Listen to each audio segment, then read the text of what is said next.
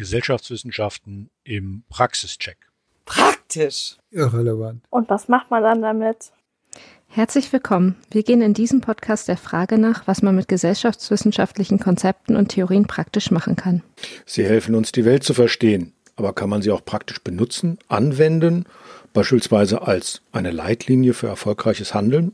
Und wenn ja, mit welchem Erfolg? Dazu lassen wir uns ein Konzept erklären und wechseln dann die Perspektive, hören in die Praxis hinein und holen uns eine Einschätzung zur Anwendbarkeit. Kurz, unsere Frage ist hier, ist ein sozialwissenschaftliches Konzept praktisch benutzbar oder ist es praktisch irrelevant? Mein Name ist Karen Lehmann, ich bin wissenschaftliche Referentin in der Schader Stiftung. Mein Name ist Tobias Rubischon, ich bin auch wissenschaftlicher Referent in der Schader Stiftung. Die Schader Stiftung fördert den Dialog zwischen Gesellschaftswissenschaften und Praxis und ihr liegt die Idee zugrunde, dass Sozialwissenschaften, Gesellschaftswissenschaften praktisch sind, praktisch werden können. Und in diesem Podcast gehen wir der Nachfrage nach, wo und wie sie es tatsächlich sind und wo sie dann doch vielleicht irrelevant sein könnten. Heute reden wir über Narrativen in der Stadtentwicklung. Genauer eigentlich über Stadtentwicklung durch Narrative, also die Stadt mit Hilfe von Narrativen entwickeln, verändern. Es gibt ja viele Stadtnarrativen, die man kennt. Äh, ein Beispiel wäre New York. If you can make it there, you can make it anywhere. Das heißt, im gigantischen internationalen Talentpool können nur die Besten der Besten in New York bestehen. Ein anderes Beispiel Frankfurt, die Stadt der Banken. Ja, und an dem Beispiel New York kann man ja auch gut erkennen, was so ein Narrativ aus, ausmacht für das Handeln der einzelnen Leute. Da kommen nur die Besten der Besten hin. Und wenn du es dort hinschaffst, dann zählst du schon zu den Besten, kannst dich toll fühlen. Und wenn es überhaupt überlebst, diesen harten, helden Dschungelkampf dieser Stadt, dann bist du die Spitze der Welt und kannst überall bestehen. Also, was immer man macht als New Yorker, man ist ganz vorne weg ist es vielleicht wichtig, auch den Begriff des Narrativs nochmal zu klären. Ähm, es ist eine sinnstiftende Erzählung. Also es hat einen Einfluss auf die Art und Weise, wie die Umwelt wahrgenommen wird. Es transportiert Werte und Emotionen und ähm, gibt auch äh, Handlungsorientierung. Gemeint ist damit ja so eine Art Deutungsraster, in das man so Ereignisse, Themen, Berichte einbettet und mit dessen Hilfe dann Informationen ausgewählt, selektiert werden und aufbereitet werden sodass dann im, durch dieses Deutungsraster äh, bestimmte Problemdefinitionen, etwas ein schlimmes oder ein großes Problem oder eine ganz tolle Entwicklung, Ursachenzuschreibung, wer ist denn eigentlich schuld oder eine Bewertung, ist es eine gute Sache oder eine schlechte Sache, zu dem jeweiligen Thema betont und vermittelt werden. Warum interessiert uns das eigentlich? Ja, das ist eine gute Frage. Uns interessiert das deswegen, weil wir ja zum einen den Eindruck haben heutzutage, dass narrative Handeln von Menschen äh, sehr stark prägen und steuern kann. Und es interessiert uns und Wissenschaftler, weil man äh, vermutet, dass bestimmte Narrative, also Selbstbilder, Selbstwahrnehmungen von Stadt Einfluss haben auf die Innovationsfähigkeit von Städten. Also auf die Frage, ob sie nun in der Lage sind, ihre neuen oder alten Probleme zu lösen. Und äh, die Idee oder die Vermutung ist es, dass neben den klassischen Standortfaktoren, Geografie, äh, Verkehrsanbindung etc. pp. eben auch das Selbstbild, die Selbstvorstellung einer Stadt, das, was die Leute über sich denken, über ihre Stadt denken, relevant ist für die Fähigkeit, Probleme zu lösen. Ja, ähm, Andererseits ist es natürlich auch ein Thema, was zum Beispiel für die lokale Politik sehr interessant sein könnte. Lokale Politiker stehen immer wieder vor der Herausforderung, Probleme zu bewältigen und neue Wege zu finden, wie ähm, vielleicht auch mit alten Herausforderungen umgegangen werden könnte.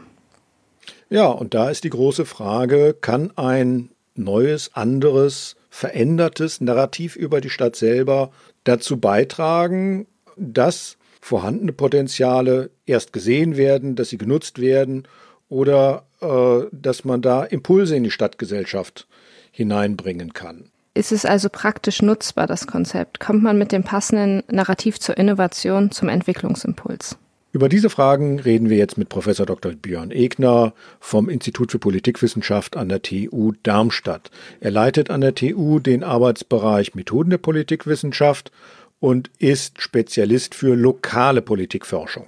Herr Professor Egner, Sie erforschen lokale Politik. Ist denn der Begriff Narrativ überhaupt das richtige Wort dafür, wenn es darum geht, den Einfluss von Erzählungen, Images, Selbstvorstellungen einer Stadt auf Stadtentwicklung zu untersuchen?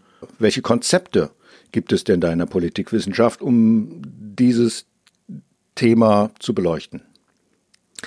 Ja, zuerst sollte man vielleicht sagen, dass es nicht im engeren Sinne politikwissenschaftliche Konzepte sind, sondern dass die in anderen sozialwissenschaftlichen Disziplinen natürlich auch eine Rolle spielen. Also in der Soziologie zum Beispiel, in der Stadtforschung im weiteren Sinne ähm, spielt auf jeden Fall eine Rolle, auch in der Stadtentwicklung. Also wenn Sie jetzt mit Architekten sprechen oder ähm, Stadtplanern oder so, ist ein Narrativer auch bekannter Begriff. Und Narrativ ist schon der richtige Begriff. Das ist natürlich kein kein deutsches Wort, ja. Also wenn Sie mich nach einem deutschen, in einer deutschen Entsprechung fragen würde, würde ich sagen, es ist eine Erzählung zum Beispiel oder eine Geschichte. Ähm, und das ist durchaus der Fachbegriff. Ja, Narrativ äh, beschreibt sozusagen die Geschichte von sich selbst, also der dieser Variante jetzt ist die Geschichte, die sich eine Stadt selbst gibt oder das Selbstbild, das eine Stadt hat. Und das Wort Selbstbild ist auch ein Fachbegriff. Ja, Im Englischen würde man sagen Self-Image. Also es ist wirklich die Frage, wie sehe ich mich selbst? Und das kann ein Individuum betreffen, aber auch eine Gruppe, also eine Partei oder ein Verein oder eben auch eine ganze Stadt oder auch eine Nation, wenn Sie so wollen. So ein Narrativ äh, innerhalb einer Stadtgesellschaft was hat das dann oder was kann das dann mit Innovationen zu tun haben? Die Idee ist zu erklären, wie Innovationen generiert werden. So, da gibt es alle möglichen Möglichkeiten, das zu erklären. Also wie erkläre ich, dass es in bestimmten Städten zu bestimmten Innovationen kommt, in anderen nicht. Und unser Ansatz ist der, dass wir sagen, die Innovation entsteht, weil jemand das Narrativ nutzt, um bestimmte Vorschläge zu machen oder das Narrativ ändert, um bestimmte Vorschläge möglich zu machen. So. Und der Fall, der für uns interessant ist, ist, wenn sich in der Stadtgesellschaft was ändert, hat das das damit zu tun, dass Narrative sich ändern oder nicht? Und wenn ja, wie funktioniert das eigentlich genau? Also das ist sozusagen diese, wir als Wissenschaftler sagen ja gerne Blackbox. Na? Das ist das, wo wir gerne reingucken wollen. Das wollen wir uns angucken. Wie funktioniert das eigentlich? Ja, und wie funktioniert es? Wie ja. ja. Wie wenn ich, ändert wenn sich ein das, Narrativ? Ja, wenn ich das jetzt alles schon wüsste, würde ich Ihnen das mit einer großen Tabelle erklären. Also die, die Vermutung, die dahinter steht, man fängt als Wissenschaftler natürlich nicht einfach blauäugig an zu forschen, sondern man hat natürlich bestimmte Vermutungen, woran das liegen könnte. Die eine Idee ist, dass sich Narrative einfach über die Zeit ändern, wenn die Rahmenumstände sich ändern. Das wäre so das Kontextargument, ja, dass man sagt, okay, langfristig ändern sich Dinge, in die die Stadt eingebettet ist und dann muss das Narrativ drauf reagieren. Vielleicht mal ein Beispiel, äh, wenn Sie mal ins Ruhrgebiet gucken, ja, da gibt's die ganzen stolzen Industriestädte, weiß ich, Dortmund, Essen, was haben wir noch, Gelsenkirchen, Bochum, Hagen und so weiter, ne? Alt äh, eingesessene Industriestädte, große Stahlwalzereien, Kokereien, äh, Bergbau und so weiter. Und das ist ein Selbstbild und in dem lebt diese Stadt. Da rauchende Schornsteine, die Menschen haben Arbeit und so weiter. Und wir wissen alle, dass es inzwischen da nicht mehr so aussieht, weil die Industrien nicht mehr da sind. So. Und jetzt wäre sozusagen das Beispiel, was uns interessiert, wäre, okay, jetzt ändern sich die Rahmenumstände. Sie haben hohe Arbeitslosigkeit, äh, den Leuten in der Stadt geht es nicht gut, es fehlt so ein bisschen die Perspektive. Der Rahmen ändert sich, also bröckelt auch dieses Selbstbild. Und dann ist die Frage, wie schaffe ich jetzt den Turnaround? Also wie kann ich jetzt ein neues Bild entwickeln und das nutzen, um bestimmte Dinge anzuschieben? So, und darum, das wäre so eine Möglichkeit. So, Kontextabhängigkeit. Die andere Möglichkeit ist, Sie sind jemand in der Stadt, der mit dem Selbstbild aus irgendwelchen Gründen nicht zufrieden ist. Das muss gar nicht sein, weil das unrealistisch ist, sondern vielleicht haben Sie ja bestimmte Interessen, die mit einer Änderung von so einem Image verknüpft sind. Und deswegen versuchen sie das Image zu ändern, damit sie näher an das rankommen, was sie gerne möchten. Was würden Sie denn sagen, was Sie mit diesem Konzept erfassen können, was jetzt beispielsweise mit anderen Konzepten äh, sonst nicht erfassbar wäre? Hm.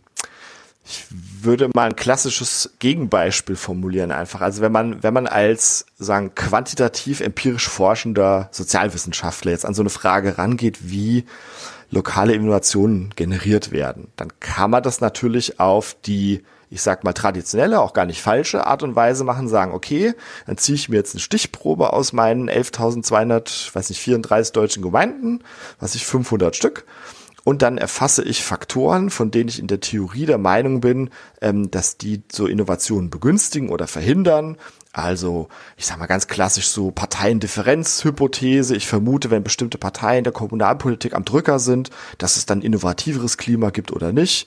Dann sowas wie Kontextfaktoren. Wie viel Patentanmeldungen habe ich in den Städten? Welche Art von Unternehmen sitzen da? Wie sind die Handelsbeziehungen? So, dann kann man sich alles Mögliche, der Verkehrsverbindung und so. Also man kann sich alles Mögliche zusammenschrauben und kann dann so ein quantitatives Modell generieren. So. Das, das wäre dann sehr stark Kontext getrieben. Ne? Da würde man einfach sagen, ich erkläre Innovation durch bestimmte Innovationsfaktoren, die in den Standardtheorien vorkommen. So, das kann man machen. Aber das sagt uns natürlich nichts darüber aus, wie in der Stadt diese Diskussionen laufen. Also das, was wir jetzt als Narrativ eingeführt haben. Ne? Welche Begründungszusammenhänge gibt es? Wer sagt was? Was ist das gemeinsame Bild? Wie wird da dran gedreht? Und was hat das für einen Einfluss? Das würde ja komplett rausfallen. So. Das, davon versuchen wir uns so ein bisschen abzusetzen und sagen, es geht jetzt nicht um das Number Crunching sozusagen, da habe ich persönlich auch kein Problem, mache ich auch gerne. So, also es geht darum, dass wir sagen, okay, wir wollen mal wissen, ob das Prozesse sind, die gezielt angetrieben werden von politischen Akteuren, die, die sagen, die auch so eine Leitbild-Diskussion führen oder die so eine Änderung äh, daran haben wollen und die eine bestimmte Begründung dafür haben und so. Und das kriegt man halt mit dem sozusagen Zahlengerechne eben nicht raus. So. Ähm, das, das, das heißt also, diese ganze, diese ganze Frage von, diesem Bild, was ich mir selber mache und wie ich das nutze, um vielleicht meine Agenda voranzutreiben oder sowas, das fällt natürlich flach, wenn man jetzt Patente pro 100.000 Einwohner zählt, zum Beispiel. Also, und genau darum geht es uns auch. Dieser Kontext übrigens, den blenden wir nicht völlig aus. Ne? Also es ist nicht so, dass wir sagen, ich gucke mir jetzt nur die Narrative an, sondern klar ist natürlich auch, man muss sich auch die historische Entwicklung von so einer Stadt angucken. Man muss natürlich bei den Narrativen, die man von den Akteuren er erzählt bekommt, auch darauf achten, ob die irgendwie eine bestimmte plausible Basis haben. Ne? Also wenn jetzt ähm, ich weiß nicht, wenn ein Vertreter der Stadt Bensheim auf mich äh, zukommen würde, würde sagen, wir sind eine pulsierende internationale globale Finanzmetropole und deswegen brauchen wir jetzt und dann kommt irgendeine Innovation, dann äh, lohnt sich vielleicht schon ein Fragezeichen zu machen, wenn man weiß, dass in Bensheim keine Börse steht äh, und da auch keine Derivate gehandelt werden und äh, jetzt ja auch keinen Flughafen haben oder sowas. Ne? So, das heißt also, ich muss als Wissenschaftler mir schon angucken, hat das einen plausiblen harten Kern dieses Narrativ, ne? Und wenn nicht, ist ja noch interessanter, wie kommen die dann überhaupt auf den Trichter?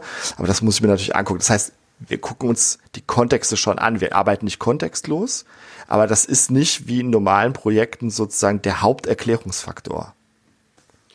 Was können Sie denn inzwischen darüber sagen, welche Effekte solche Narrative haben? Also äh, ist es möglich, wenn in Bensheim eben dieses Narrativ der pulsierenden internationalen Finanzmetropole immer weiter von der Stadtpolitik nach vorne gehalten haben, dass sie vielleicht doch in drei Jahren eine Börse haben oder zumindestens etwas ähnliches. Glauben das, ja, oder dass sie glauben, dass sie eine Börse haben.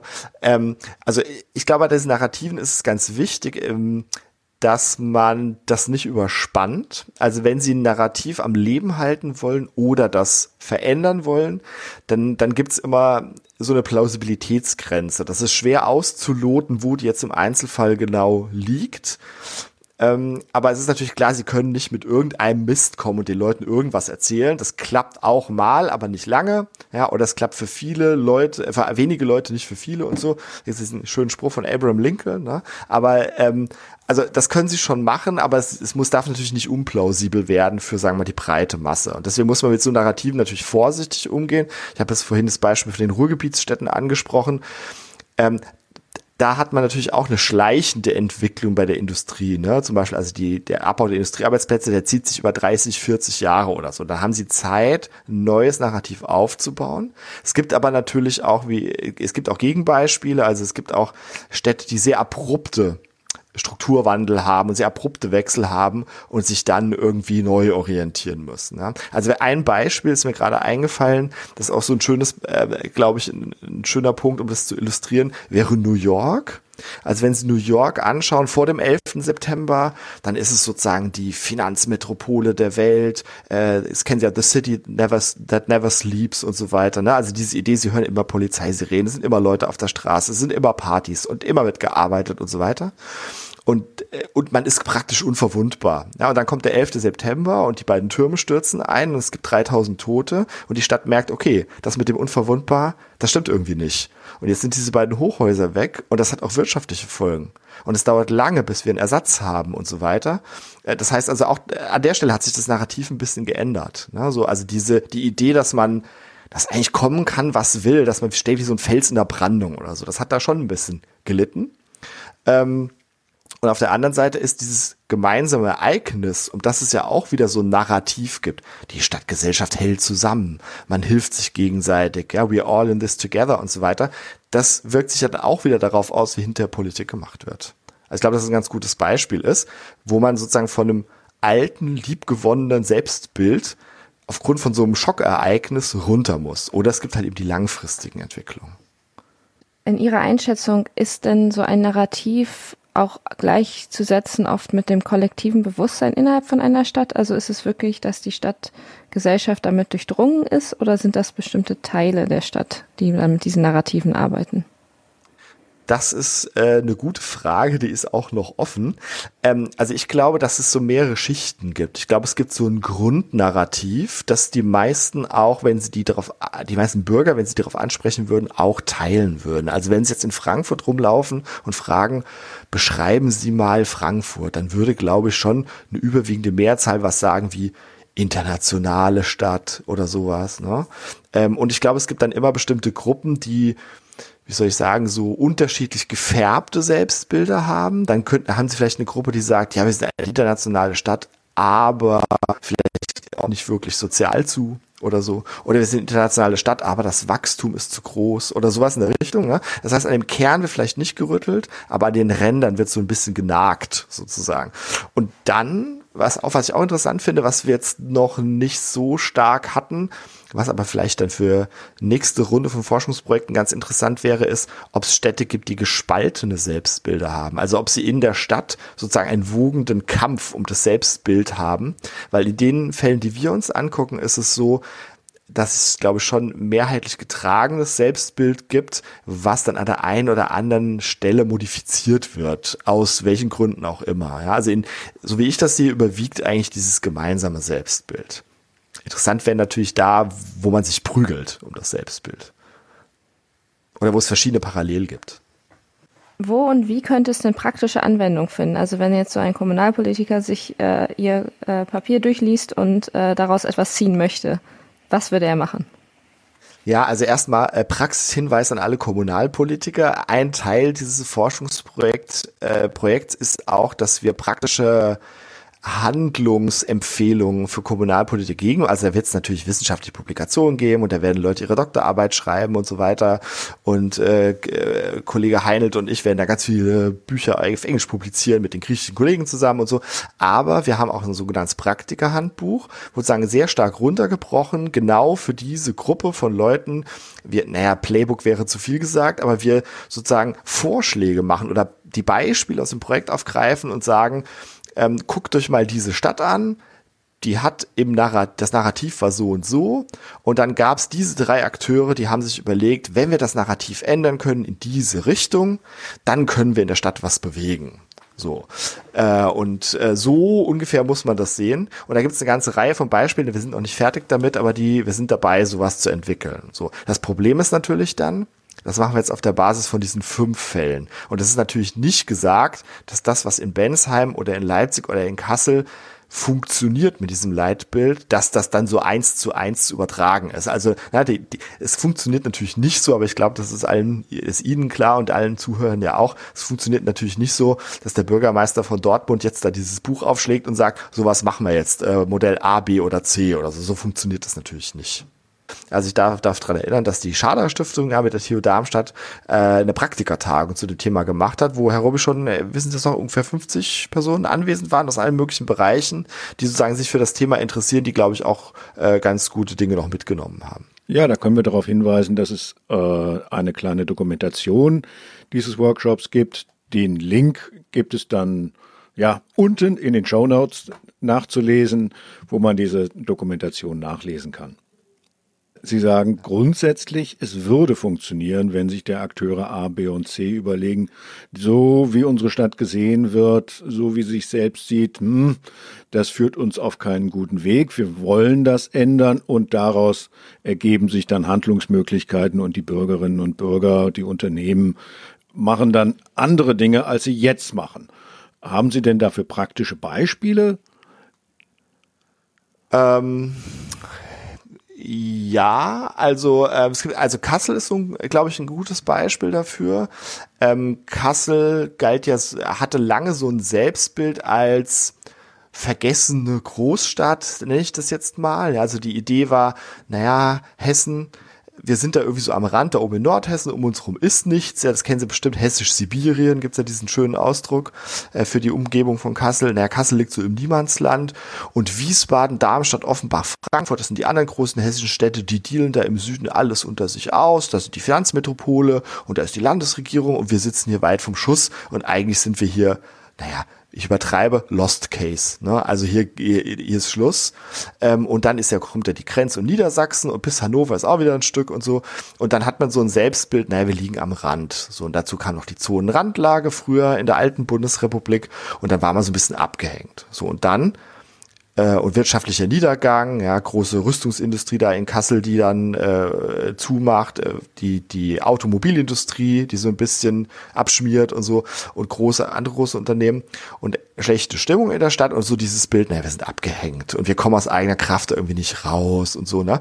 Und dann, wir hatten ja vorhin über so Ereignisse gesprochen, die so ein bisschen schicksalshaft übereinkommen. Das ist so eins, deutsche Einheit, ja. Und plötzlich liegt Kassel in der Mitte der Republik und die Kasseler Politik nutzt diesen Begriff, dieses, wir sind ja eigentlich in der Mitte der Republik, suggeriert auch sowas wie, an uns kommt keiner vorbei oder so, na, ist ein bisschen übertrieben, aber diese, dieses Bild davon, dass man jetzt nicht mehr am Rand ist, sondern in der Mitte, das hat ganz viel bewegt, ja, und das hat das Selbstbewusstsein gesteigert und dann kommt sowas wie, guck mal, eigentlich haben wir viele scholle Museen. Wir haben die Dokumenta, ja, wir sind eigentlich eine Kulturmetropole.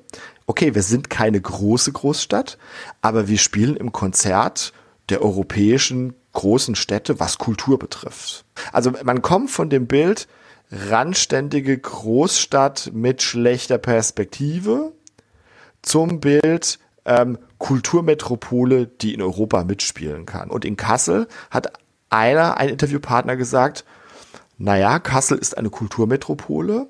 Wenn Sie Museen pro 100.000 Einwohner rechnen, dann sind wir auf Augenhöhe mit Paris, Mailand und New York. So. Also wenn Sie jetzt diese reine Reihe hören, Paris, Mailand, New York, Kassel, ja, dann würden Sie vielleicht erstmal nicht dran denken, dass es irgendwie passt. Aber das ist sozusagen ein, ein, ein Mosaikstein von diesem Selbstbild, zu sagen, also wenn ich nach dieser Sache gucke, dann gehören wir zur, zur, ähm, zur Spitze sozusagen, zur Spitzengruppe. Und dann ist sozusagen der Witz an diesem Narrativ, dass man eben das in den Vordergrund stellt. Ja, die Museumsdichte in Kassel war schon immer hoch. Aber die Tatsache, dass man das jetzt in dem Selbstbild sozusagen in den Vordergrund drückt, das verändert dann die Sache. In welche Richtung verändert sie die Sache, dass man jetzt stolz ist, in dieser Liga mitzuspielen oder bekommt man jetzt noch mehr Museen?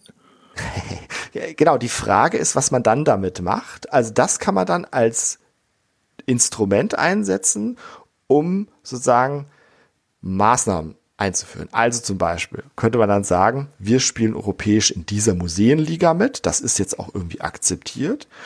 Und deswegen brauchen wir jetzt neben den ganzen Museen noch eine, ich weiß nicht, Museumstheaterschule oder so irgendwas in der Richtung. Wir müssen mehr Kultur ansiedeln, mehr Kunst. Und dafür brauchen wir wieder Freiräume. Dann brauchen wir, äh, weiß ich, Vermarktungsagenturen für die Kunst, die wir betreiben und so weiter. Und dann konstruieren sie sozusagen ein, ich weiß nicht, so eine Art Domino-Kette. Was brauche ich, wenn dieses Narrativ weiterhin plausibel sein soll? Sozusagen, was brauche ich, um das weiterzuentwickeln? Und dann kommt immer dieses berühmte Wort. Und wie kann ich das als Hebel benutzen? Sozusagen, um weitere Dinge zu bekommen. Also Kassel beispielsweise ist ein gutes Beispiel.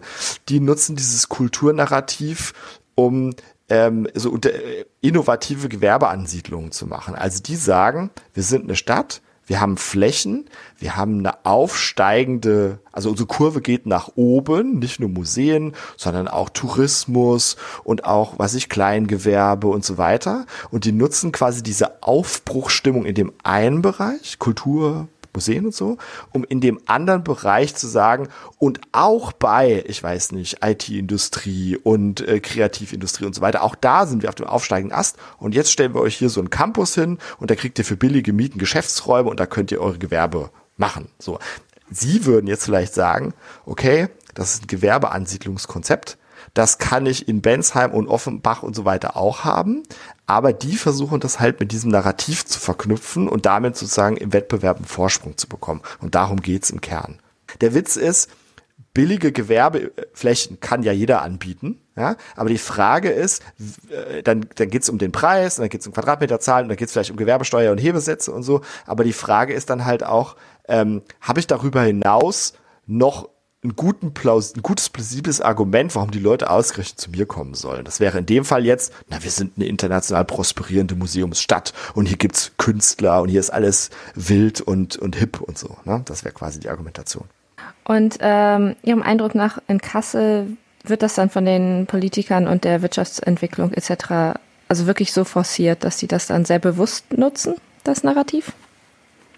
Ja, jetzt, wir sind mit der Analyse noch nicht fertig, aber äh, das ist schon mein Eindruck, wenn ich mir die Materialien aus Kassel angucke, dass ähm, also dieses Narrativ, wir sind die Mitte der Republik und so weiter, dass das am Anfang natürlich stärker eine Rolle gespielt hat, aber dass diese, dieses Museum, Kulturmetropole Argument, dass es an ganz vielen Stellen genutzt wird, um ganz viele verschiedene Argumente zu plausibilisieren. Also wenn es dann zum Beispiel um die Ausrichtung des Nahverkehrs geht. Ja, sagen, was ich, die Stadt Kassel möchte zum Beispiel, dass der Nordhessische Verkehrsverbund jetzt äh, weiß ich, äh, Nachtbuslinien fahren lässt. Das ist nur ein Beispiel. So, dann ist natürlich das Argument liegt auf der Hand zu sagen, ja, wie sollen die Leute denn unsere ganzen Kultureinrichtungen, die wir hier haben, sie erinnern sich, Mailand, Paris, New York und so, ja, wie sollen die Leute das denn besuchen, wenn hier um 0, äh, was ich, um 22 Uhr der letzte Bus fährt oder so. Das ist ein ganz einfaches Beispiel, aber so in der Art und Weise wird das Narrativ dann quasi verwendet. Oder wenn Sie dran denken, dass es einen kommunalen Finanzausgleich gibt, ähm, und da kann sich der Kasseler Oberbürgermeister natürlich vor die Landesregierung Bundesregierung stellen, sagen, oh, wir müssen jetzt so viel, weiß nicht, so viel Geld in einen bestimmten Solidarfonds zahlen für die armen Gemeinden und so. Dabei brauchen wir doch das Geld dringend, weil wir hier als Kulturmetropole und so weiter. Die Argumente schreiben sich quasi von selbst in bestimmten Bereichen. Ja. Ja, obwohl ich finde, was schon auffällt, ist, dass eigentlich immer alle dann im Endeffekt oder die meisten dann irgendwie auf die Kreativwirtschaft etc. gehen. Also irgendwo gibt es da doch gewisse Überschneidungen ähm, bestimmte ja, Branchen, die scheinbar sehr attraktiv scheinen für diese Narrativen. Ja, das ist mir auch schon aufgefallen, aber auf der anderen Seite, ich meine, das ist auch, das sind auch so Säue, die durchs Dorf getrieben werden. Ne? Das, äh, aber das mit den, mit den Branchen, die im Auffällen sind, an denen man sich dranhängt, das ist ganz interessant, weil natürlich ist das so, aber interessant ist, wie sich die Städte dranhängen. Also Leipzig ist so ein schönes Beispiel. Ähm, eine Sache, die wir im Projekt machen, ist ja dieses Temporality, also dass man immer auf sozusagen Geschichte verweist und so und das in einen bestimmten Kontext stellt. Und Leipzig ist wirklich, das fand ich wirklich, also das ist so ein Narrativ, wo man sich wirklich überlegen muss, äh, kann, ist das wirklich jetzt plausibel? Die machen das nämlich genauso, die stellen sich hin und sagen, wir entwickeln jetzt Leipzig hier zum IT-Kreativstandort im Osten und so und äh, was weiß ich, äh, Web 4.0 und was weiß ich was alles, ja. Ähm, das würde jede Stadt machen. Ja? Also nach dem Motto, die Industrie bricht weg, dann setze ich auf Dienstleistung, was liegt nah, Internet, ne, ist klar, junge, hippe Leute und so weiter und so weiter. Und dann kommt aber der Twist, dann sagen die, und das hat in Leipzig Tradition, weil Leipzig ist ein alter Verlagsstandort. Ja, mit Medien kennen wir uns aus. So, und das ist genau dieses Narrativ, auf das, ich, auf das wir raus wollen, sozusagen. Die verknüpfen, sagen, hier wurden früher Bücher gedruckt, das sind Medien und heute machen wir Webseiten. Aber das ist eine Traditionslinie. Und dann, und so kommt ihr auf den Trichter, dass sie da erfolgreich sind und die anderen 99 Städte, die sich an dieselbe Industrie dranhängen, halt nicht.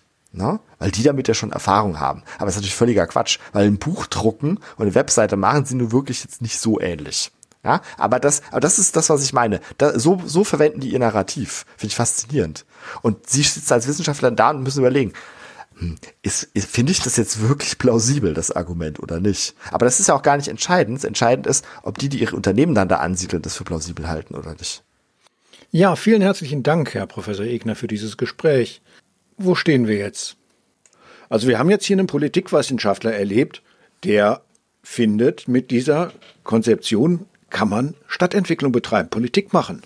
Er schreibt ein Handbuch für Oberbürgermeister, sagt, oh, das kann man nicht alles so genau eins zu eins anwenden, aber grundsätzlich ist er der Auffassung, ja, mit Narrativen kann man Stadt entwickeln. In gewissen Grenzen, aber es geht.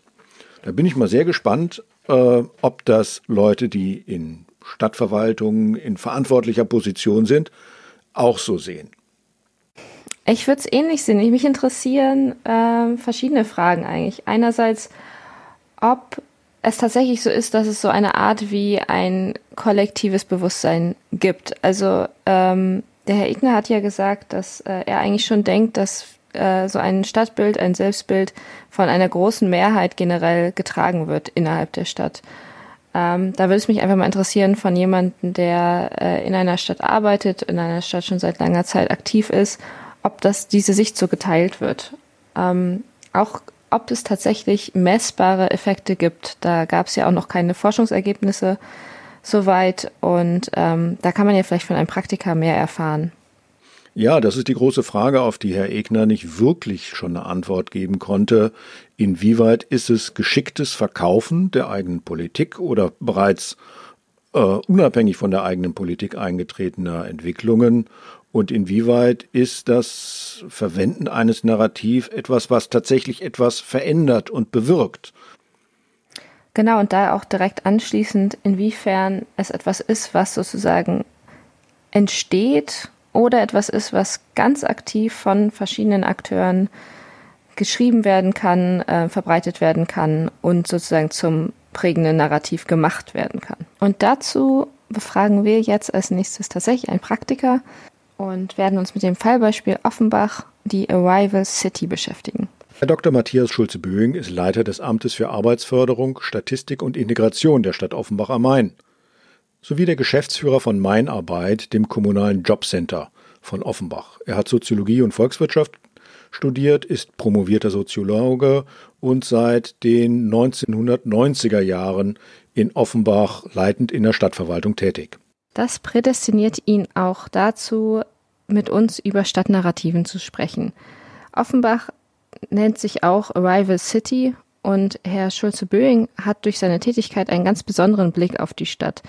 Er sieht Trends, ähm, die sich dann auch in den Statistiken, in den Zahlen niederschlagen und ist durch seine lange Tätigkeit in der Stadtverwaltung natürlich auch bestens vertraut mit den Akteuren und den ähm, Verbindungen innerhalb der Stadt. Ja, Offenbach ist auf der einen Seite eine äh, Stadt mitten im Zentrum des Rhein-Main-Gebiets. Äh, von außen könnte man fast sagen, es ist sowas wie ein Bezirk. Äh, dieser regionalen äh, Großstadt Rhein-Main-Gebiet, also sehr eng verflochten. Auf der anderen Seite auch eine Stadt mit einem sehr eigenen Profil. Äh, wir sind die Stadt mit dem höchsten Migrantenanteil in Deutschland schon seit sehr vielen Jahren. Offenbach hat hier eine sehr lange Geschichte der, der Aufnahme von Migranten und aber auch des Wachstums und der Entwicklung durch Migration. Und Offenbach ist eine Stadt, die in der Vergangenheit sehr stark von Industrie und Gewerbe geprägt war. Äh, vielen ist noch äh, das Thema Leder geläufig. Offenbach war mal das Zentrum der deutschen Lederwarenherstellung ähm, und ist auch heute imagemäßig immer noch mit diesem äh, Werkstoff und mit diesem Produktbereich äh, verbunden. Das ist in der Wirtschaft spielt es praktisch keine so große Rolle mehr. Aber es hat äh, die Stadt und die Mentalität der Menschen hier geprägt. Also Offenbach war eine Industriestadt und ist natürlich dadurch äh, auch sehr stark betroffen von dem wirtschaftlichen Strukturwandel, also dem Abbau der klassischen industriellen Arbeitsplätze hin zu Dienstleistungen. Und das hat schon Schleifspuren hier in der Stadt äh, seit den 60er, 70er Jahren, aber auch in den 90er Jahren noch hinterlassen. Äh, wir haben äh, immer eine relativ hohe Arbeitslosigkeit im Vergleich zum hessischen Durchschnitt und im Vergleich auch mit den unmittelbar umliegenden Regionen. Und äh, wir haben als Kommune sehr hohe Soziallasten immer schon zu schultern gehabt, was dann wieder zu einer finanziell oft sehr bedrängten Situation der Stadt geführt hat. Die langjährige Strukturbeschreibung und so das Bild, das Offenbach hatte, auch von außen, ist ja geprägt von Arme, Armut, Ausländer, Arbeitslosigkeit. Ja, das, das ist so. Ähm, also Offenbach hat äh, in der Region immer auch so ein gewisses Imageproblem gehabt. Ähm, das ist richtig und es ist auch nicht nur Image, sondern es entspricht eben auch den Strukturdaten nach wie vor, wobei wir hier in den letzten Jahren doch wesentliche Verbesserungen hatten. Also Offenbach hat äh, im Vergleich der Großstädte den schnellsten und, und größten Abbau von äh, Leistungsberechtigten im SGB II bis zum letzten Jahr gehabt. Also von daher sind wir schon auch sehr äh, engagiert und aktiv äh, rangegangen, diesen Strukturwandel auch aktiv zu gestalten und auch an den wunden Punkten anzusetzen. Aber es ist ein sehr weiter Weg. Und ich glaube aber, was das Image angeht, gibt es dieses eine Image der Stadt von Armut, Ausländern, ähm, schwieriger finanzieller Situation. Es gibt aber auch inzwischen das andere Bild einer äh, sehr kreativen internationalen Stadt, die einfach äh, auch sehr spannend ist und von daher auch durchaus gerade kreative Menschen anzieht und äh, ja zunehmend eben auch beherbergt und äh, von daher sind wir, glaube ich, auf so einem Weg. Aber diese beiden Faktoren hängen ein bisschen miteinander zusammen und wir haben noch einen weiten Weg vor uns. Äh, eigentlich sage ich häufig, wir wollen gar keine, wir wollen eine ganz normale Stadt sein, die von allem so ein bisschen im Durchschnitt äh, hat. Da sind wir noch entfernt. Aber wir sind auf dem Weg und sind auch gut vorangekommen. In den letzten Jahrzehnten gab es, glaube ich, größere Entwicklungsinitiativen, also Bauvorhaben, Ansiedlungsinitiativen etc. Äh, inwieweit hat das jetzt zu dem zu der Entwicklung geführt, von der Sie eben berichtet haben? Was waren, ja, das, da gibt, mhm. was waren das für Initiativen? Ja, also ich meine, wir hatten in den 90er Jahren, ähm, haben wir so den ersten systematischen Ansatz einer Modernisierung äh, der Stadt gemacht, haben erstmal in der Stadtverwaltung angefangen, haben äh, uns auch bemüht, sozusagen einfach auch neue Perspektiven für die örtliche Wirtschaft zu entwickeln. Und in den letzten 10, 15 Jahren kam äh, dazu, dass Offenbach aufgrund auch der guten Entwicklung des Rhein-Main-Gebiets und gerade auch Frankfurt äh, immer mehr auch in den Blickpunkt kam, sowohl von Investoren wie eben auch von Menschen, die nach einem attraktiven Wohnort gesucht haben. Ähm, und wir haben eine sehr, sehr äh, rege Bautätigkeit in der ganzen Stadt. Dass der Offenbacher Hafen wurde als Wohngebiet, Wohn- und Gewerbegebiet, aber im Augenblick vorzugsweise äh, mit Wohnen entwickelt, äh, hat eine sehr hohe Strahlkraft inzwischen ent, äh, äh, entfaltet und ähm, das sind so die Entwicklungen der, der letzten zehn Jahre, was sozusagen die sichtbare Stadtstruktur angeht. Daneben haben wir so auch etwa seit 15 Jahren ähm, doch eine wesentlich intensivere Kooperation mit unserer Hochschule für Gestaltung gesucht. Offenbach hat hier ein großes Potenzial. Wir haben in einer Untersuchung festgestellt, das war jetzt auch schon so vor etwa 18 Jahren, dass äh, Offenbach einen weit überdurchschnittlichen Besatz von Kreativunternehmen hat, also äh, eine höhere Dichte von solchen Unternehmen etwa als Berlin und, und auch andere Großstädte. Ähm, und wir haben uns entschieden, das systematisch äh, zu entwickeln und ich glaube, da sind wir auf einem guten Weg.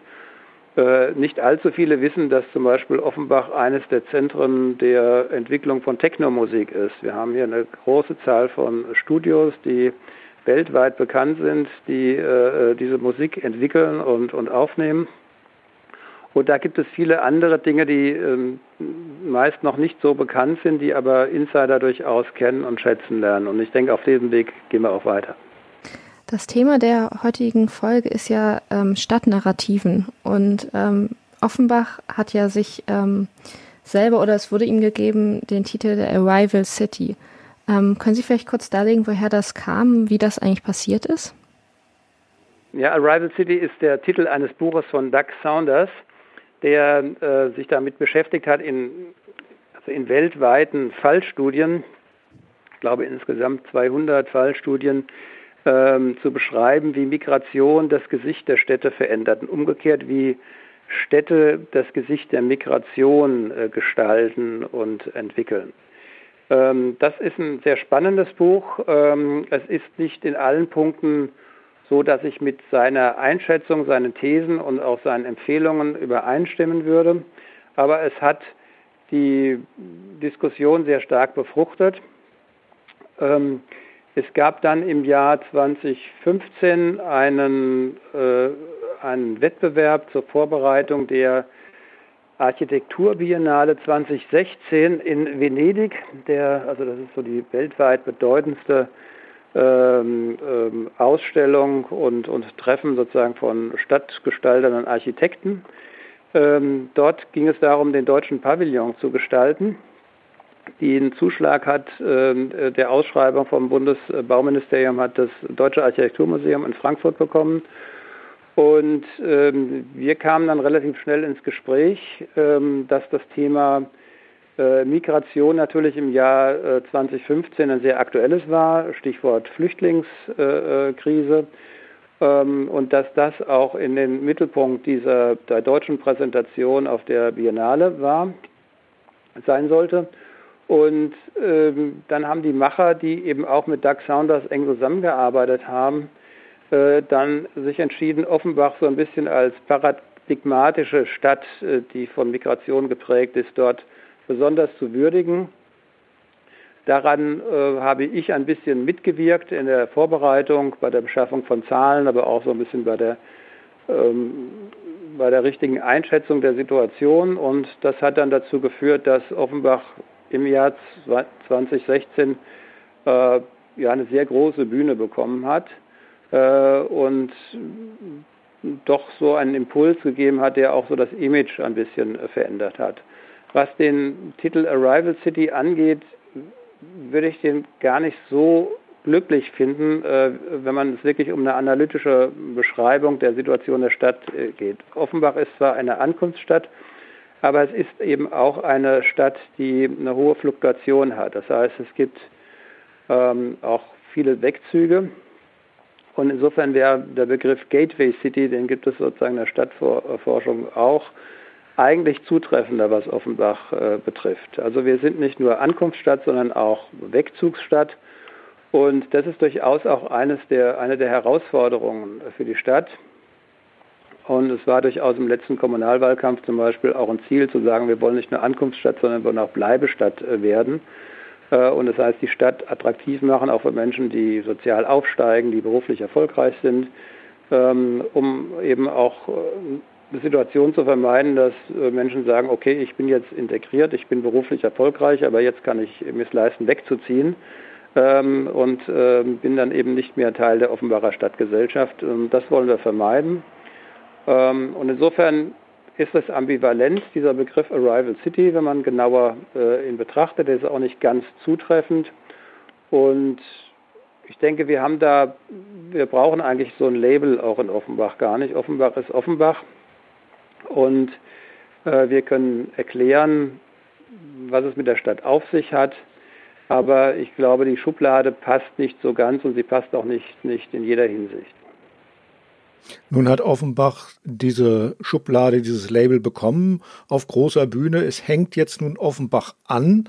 Was hat denn äh, dieses Label für Effekte in Offenbach nach sich gezogen? Was ist da was passiert dadurch? Naja, das eine, das hängt natürlich mit der historischen Situation zusammen im Jahr äh, 2015 und 2016. Das war natürlich geprägt von der ähm, Flüchtlingswelle, der Immigration, ähm, die ja doch in einem historisch so beispiellosen Umfang in kurzer Zeit äh, in Deutschland stattgefunden hat. Und es war irgendwie auch ein bisschen das Thema in der Luft, überfordert sich nicht die Gesellschaft, ähm, wo müssen die äh, in, in wichtigsten Leistungen auch der Integration dann gebracht werden. Und es war schon ein breiter Konsens, das sind hauptsächlich die Städte und Kreise. Dort findet Integration statt, dort muss auch die Gesellschaft im Grunde die Leistung erbringen, Menschen Wohnungen zu geben, Menschen in Bildungsprozesse einzufädeln, Menschen Arbeit äh, zu vermitteln und sie auch so mal sozial und kulturell äh, in die Gesellschaft aufzunehmen. Das kann nur vor Ort geschehen. Das kann nicht in Berlin oder in irgendeinem, auf einer hohen politischen Ebene passieren. Und da war natürlich Offenbach auf einmal im Fokus. Äh, man sagte, ja, das ist ja für Offenbach überhaupt keine neue Situation. Offenbach ist schon immer dort, wo wir vielleicht jetzt hinkommen. Und deswegen glaube ich schon, hat man dann auf einmal äh, sehr stark nach Offenbach geschaut. Das war so ein bisschen aus der Situation heraus äh, geboren. Und das andere, äh, man hat natürlich zum ersten Mal so erkannt, ähm, das, was die Stadt macht, ist nicht nur irgendwie so ein, so ein anonymes Geschehen, sondern es ist eine Leistung, und zwar eine in langer Sicht durchaus erfolgreiche Leistung der Stadtgesellschaft und auch der Institutionen, die das äh, zu Wege gebracht haben. Wie gesagt, immer mit sehr, sehr knappen finanziellen Mitteln. Wir können nicht wie unsere Nachbarstadt Frankfurt etwa aus den Vollen schöpfen, wenn es darum geht, irgendwelche Programme aufzusetzen, Ämter äh, zu schaffen, äh, äh, Maßnahmen äh, auf den Weg zu bringen, sondern wir mussten immer mit sehr kleinem Geld äh, die Dinge bewegen. Und das war natürlich auf einmal sehr interessant. Wie machen die das eigentlich in Offenbach? Und äh, verstärkt mit dieser Bühne Biennale oder im Zusammenhang mit dieser äh, Bühne Biennale war Offenbach dann auf einmal in aller Munde. Da hat die New York Times darüber berichtet, da hat die Süddeutsche berichtet, da hat die Zeit berichtet. Also alle äh, Blätter, die viel gelesen werden, FAZ natürlich auch, äh, haben auf einmal über Offenbach berichtet.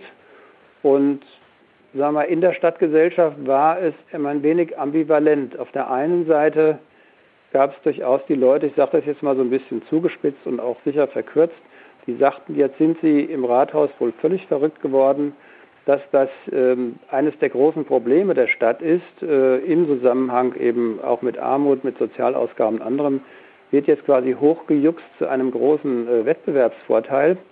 Das äh, stimmt einfach nicht. Äh, da braucht man nur einfach über die Straße zu gehen. Ähm, das ist sozusagen die eine Sichtweise gewesen und die andere sagte, wow, jetzt wird es mal wahrgenommen, was wir leisten und was wir offensichtlich erfolgreich machen, wovon sich andere eine Scheibe abschneiden können.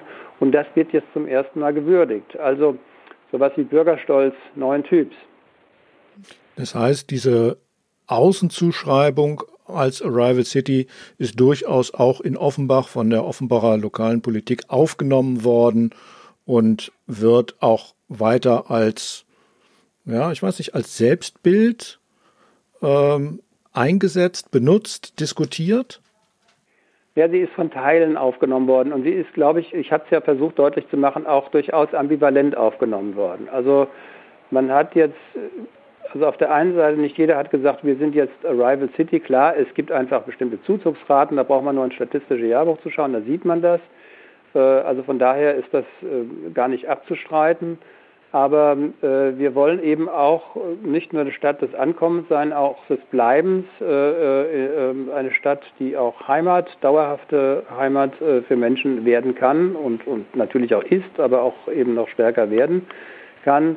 Also von daher war es durchaus ambivalent. Ich hatte ja gesagt, im Kommunalwahlkampf gab es einen Kandidaten, der dann gesagt hat, wir wollen Bleibestadt, wir wollen nicht Arrival City sein, sondern wir wollen Bleibestadt werden. Ja, und was können wir dafür tun, damit es so wird und damit wir eben nicht nur die, der, der Ankunftsbezirk quasi einer Metropolenregion sind.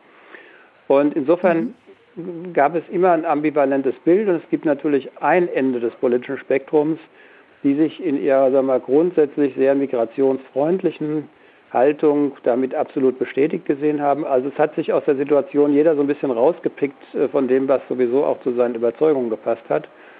Und wie gesagt, mein Credo war aufklären über die Situation, die Herausforderungen, Probleme nicht kleinreden und einen realistischen Blick bewahren, auch wenn äh, sozusagen solche Formeln immer ein bisschen dazu äh, verführen, sozusagen die Dinge stark zu vereinfachen und auch Probleme einfach zu übersehen. Also wenn ich Sie jetzt richtig verstehe, würden Sie es also eher als eine Würdigung der sowieso getanen Arbeit sehen und nicht so sehr einen äh, Impuls da identifizieren, der von diesem neuen, dieser neuen Narrative ausgegangen ist. Nein, so ein ganz neues Narrativ war das eigentlich nicht, weil das war ja in Offenbach nichts Neues. Und das ganze mhm. Thema Immigration und Integration hat uns ja auch schon vorher immer schon beschäftigt und also das, das war nicht wirklich was Neues. Ähm, es war halt eine sehr äh, sozusagen zugespitzte Formulierung, wie ich ja auch schon angedeutet habe, rein analytisch auch gar nicht so richtig, äh, wenn man es genau betrachtet. Ähm, es hat einfach einen Impuls gegeben, nochmal neu über diese Situation nachzudenken, die Situation vielleicht in einem neuen Licht äh, zu sehen aber ich glaube, das Selbstbild der Stadt war nie auf diese eine Formel reduziert und da würde man, glaube ich, die Situation völlig falsch einschätzen, wenn überhaupt, ist es nur ein ganz kleiner Teil des politischen und kulturellen Spektrums, die ähm, das jetzt so als neues Selbstbild ähm, wahrgenommen haben und, und, gesehen haben. Auch in der Politik war es also sehr, sehr ambivalent. Noch ähm, dieses Konzept dieser Narrativen, haben Sie das Gefühl, dass das etwas erfassen kann, was ähm, man sonst ähm, nicht, äh, nicht erfassen könnte? Oder also wie beurteilen Sie das Konzept? Ja, also ich halte das für, für einen durchaus sinnvollen Ansatz, ähm, weil natürlich äh, es gibt diese Selbstbilder, ähm, es gibt Narrative, es gibt Geschichten, die äh, eine Stadt über sich erzählt, die man über Städte erzählt und die sozusagen das ist etwas, was äh, zu, sag ich mal sozusagen zu der Entwicklung, zum Leben einer Stadt dazugehört. Ich halte es deshalb für sinnvoll, äh, äh, sich damit zu beschäftigen. Aber ich glaube, man muss sich vor Schnellschüssen, äh, vor Schnellschüssen bewahren. Ähm, wenn man nur an der Oberfläche schaut oder etwas, was vielleicht sehr plakativ mal kurzfristig sozusagen in die Öffentlichkeit geraten ist, dann wird man ähm, vieles verfehlen. Deswegen bin ich schon ein Anhänger dafür, davon sozusagen genauer hinzuschauen und sich auch so ein bisschen die, die Ambivalenz und Differenziertheit dieser Narrative anzuschauen. Ich glaube auch nicht, dass es in einer Stadt so ein Narrativ gibt. Es gibt sicher immer so ein Schlüsselthema. Ja? Also, das weiß ich aus Hamburg, der Hafen, in Frankfurt die Banken, äh, äh, in Darmstadt die Wissenschaft, aber und Offenbach früher auch das Leder. Das gibt es, aber es gibt daneben natürlich auch anderes und es gibt eben auch unterschiedliche Perspektiven und Blickrichtungen auf dieses zentrale Thema. Ähm, ich glaube auch, Narrative kann man nicht machen. Das ist so eine Idee, die äh, zum Teil Berater pflegen. Also es gibt ja diese berühmte Leitbildmode äh, äh, bei Städten. Mhm. Also jede Stadt braucht ein Leitbild und dann wird dann für viel Geld in langen Workshops daran gearbeitet, was könnte das denn sein? Und dann kommt man auf was, das ist mal sehr einleuchtend, manchmal auch ein bisschen weit hergeholt. Wir haben in Offenbach äh, äh, kein Geld für sowas ausgegeben. Dazu sind auch, sagen wir mal, die Menschen viel zu clever, äh, um sich davon sozusagen äh, einlullen zu lassen, dass ihnen da irgendwie ein X für, für ein U vorgemacht wird, sondern es ist, glaube ich, sinnvoller, äh, genauer hinzuhören, genauer hinzusehen, zu sehen, wie ist das auch in verschiedenen Milieus gebrochen, wie unterschiedlich sind Perspektiven dann vielleicht auf bestimmte zentrale Themen. Das ist spannend, weil das macht dann auch das gibt dann auch einen, einen, einen, Eindruck davon, wie so eine Stadtgesellschaft, wenn man überhaupt davon reden kann, dass es sowas wie eine Stadtgesellschaft gibt, wie die funktioniert, also wie verschiedene Gruppen interagieren, sich vielleicht aber auch abstoßen. Äh, ähm, und das ist eigentlich das, das Spannende daran. Wie kann man zum Beispiel über solche Erzählungen, über, über Bilder, über, über Slogans ähm, etwas schaffen, was zur Verständigung von verschiedenen Gruppen beiträgt, aber auch sowas wie ein kollektives Potenzial und Kraft mobilisiert. So Narrative können ja in beide Richtungen wirken. Sie können äh, eine Stadt oder ein Gemeinwesen nach oben bringen, indem man sagt, toll, wir sind was ganz Besonderes. Äh, es lohnt sich, sich anzustrengen für die Stadt. Es lohnt sich auch vielleicht mal gemeinwohlorientiert äh, zu denken und zu handeln. Aber es kann auch in die andere Richtung gehen, kann sagen, der, der der Kampf ist eigentlich schon verloren. Äh, das ist halt eine Stadt, die immer irgendwie nicht aus dem Schlamassel rauskommt. Das haben wir ja auch und da können Narrative eher die Probleme verstärken.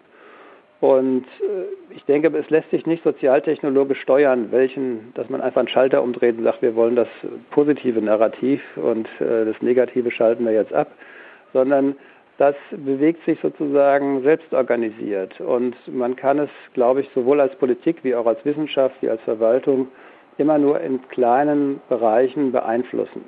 Ja, Dankeschön. Dankeschön. Die entscheidende Frage ist in diesem Podcast praktisch oder praktisch irrelevant? Eine Frage, deren Beantwortung wir natürlich dem Publikum, den Zuhörern überlassen. Aber was haben wir gehört? Ja, wir haben zwei sehr unterschiedliche Einstellungen eigentlich gehört. Äh, zuerst haben wir Professor Dr. Egner gehört, der definitiv eine sehr große praktische Relevanz auch von diesem Konzept sieht. Äh, sie entwickeln ja Leitlinien oder ein, ein Handbuch für Kommunalpolitiker ähm, und er erwartet auch Effekte, ähm, die sich ergeben durch diese Narrativen. Genaueres konnte er da leider noch nicht sagen, weil die äh, Forschung noch nicht so weit war. Ja, der Wissenschaftler ist überzeugt davon, dass das Konzept Stadtentwicklung durch Narrative zu betreiben, dass es erstens ohnehin schon praktiziert wird von kommunaler Politik und kommunalen Akteuren und zweitens, dass es auch eine gewisse Wirksamkeit hat. Aber die große Frage scheint zu sein, ja, ist der Glaube an die Wirksamkeit auch wirklich praktisch relevant? Passiert denn dadurch auch etwas? Ich denke, da ist eigentlich noch ein wichtiger Punkt zu diskutieren. Ist es denn quasi, also reicht es nicht aus, dass wenn die Politiker und die ähm, Entwickler vor Ort und die äh, Firmen, die sich da ansiedeln möchten, dass die daran glauben? Also ist es wirklich notwendig, dass zum Beispiel das ganze, die ganze Stadt dieses Selbstbild oder diese Narrative teilt? Oder reicht es wirklich aus, wenn die Personen, die im Endeffekt diese Entscheidungen treffen, das äh, so sehen? Bewirkt der Glaube daran, dass Offenbach eine Rival City ist. Etwas in der Stadt verändert sich dadurch etwas. Oder ist das einfach nur etwas, was in die Köpfe einsinkert? Ja, ja, wir sind eine Arrival City, aber tatsächlich ändert sich gar nichts. Ja, und da kommen wir dann ja auch eher zu den Aussagen von dem Herrn Schulz-Böing, der zwar das, den Mehrwert gesehen hat von diesen Narrativen als Beschreibung, als ähm, Mehrwert, als, als Wissenszuwachs äh, über die Stadt, was passiert in der Stadt. Allerdings, so habe ich ihn verstanden, nicht so sehr als wirklich aktive Methode der Stadtgestaltung ähm, da keine Effekte gesehen hat, beziehungsweise das ähm, nicht unbedingt so eingeschätzt hat, dass äh, durch Narrative dieses erwirkt werden kann. Ja, der war deutlich skeptischer und hat es als einen schönen PR-Erfolg gesehen, auch eine Würdigung der eigenen Arbeit für die Integration, aber einen eigentlichen Veränderungseffekt konnte er jedenfalls nicht beschreiben. Und damit sind wir ja wieder bei der Frage, die ihn Herrn Egner interessiert und die er auch in der Forschung noch nicht beantworten kann.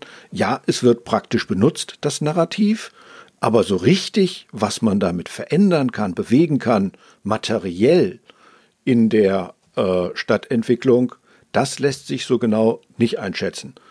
Also vielleicht zusammenfassend sind einfach sehr viele Anwendungen möglich von diesen Narrativen. Ich glaube, es ist noch etwas unklar, inwiefern es wirklich durch äh, Kontextbedingungen äh, entsteht oder man es wirklich selber gestalten kann. Und ich denke, das ist halt auch ein wichtiger Faktor, ob und wie es dann praktisch relevant werden kann. Weil nur weil quasi ein Kommunalpolitiker sich das Konzept nehmen kann und daraus dann eine Strategie entwickeln kann und ähm, nutzen kann, wird es ja dann praktisch anwendbar. Damit ist eigentlich auch die Diskussion eröffnet. Das würden wir gerne von Ihnen, liebe Hörerinnen und Hörer, hören. Ähm, was Sie dazu meinen, äh, kann man jetzt nun mit narrativen Stadtentwicklung betreiben und wo sind die Grenzen, welche Möglichkeiten hat man, wir haben eine Kommentarfunktion beim Blog. In den Show Notes kann man auch genau sehen, wo das äh, ist. Wir werden das auch noch an die Webseite der Schader Stiftung anbinden ähm, und würden uns sehr freuen, von Ihnen zu hören. Und vielleicht auch finden Sie eine Möglichkeit, uns Sprachnachrichten zu senden, denn das wäre natürlich ganz besonders toll, wenn wir nicht nur lesen, sondern auch wirklich hören würden von Ihnen. Vielen Dank. Bis zum nächsten Dankeschön. Mal. Und tschüss.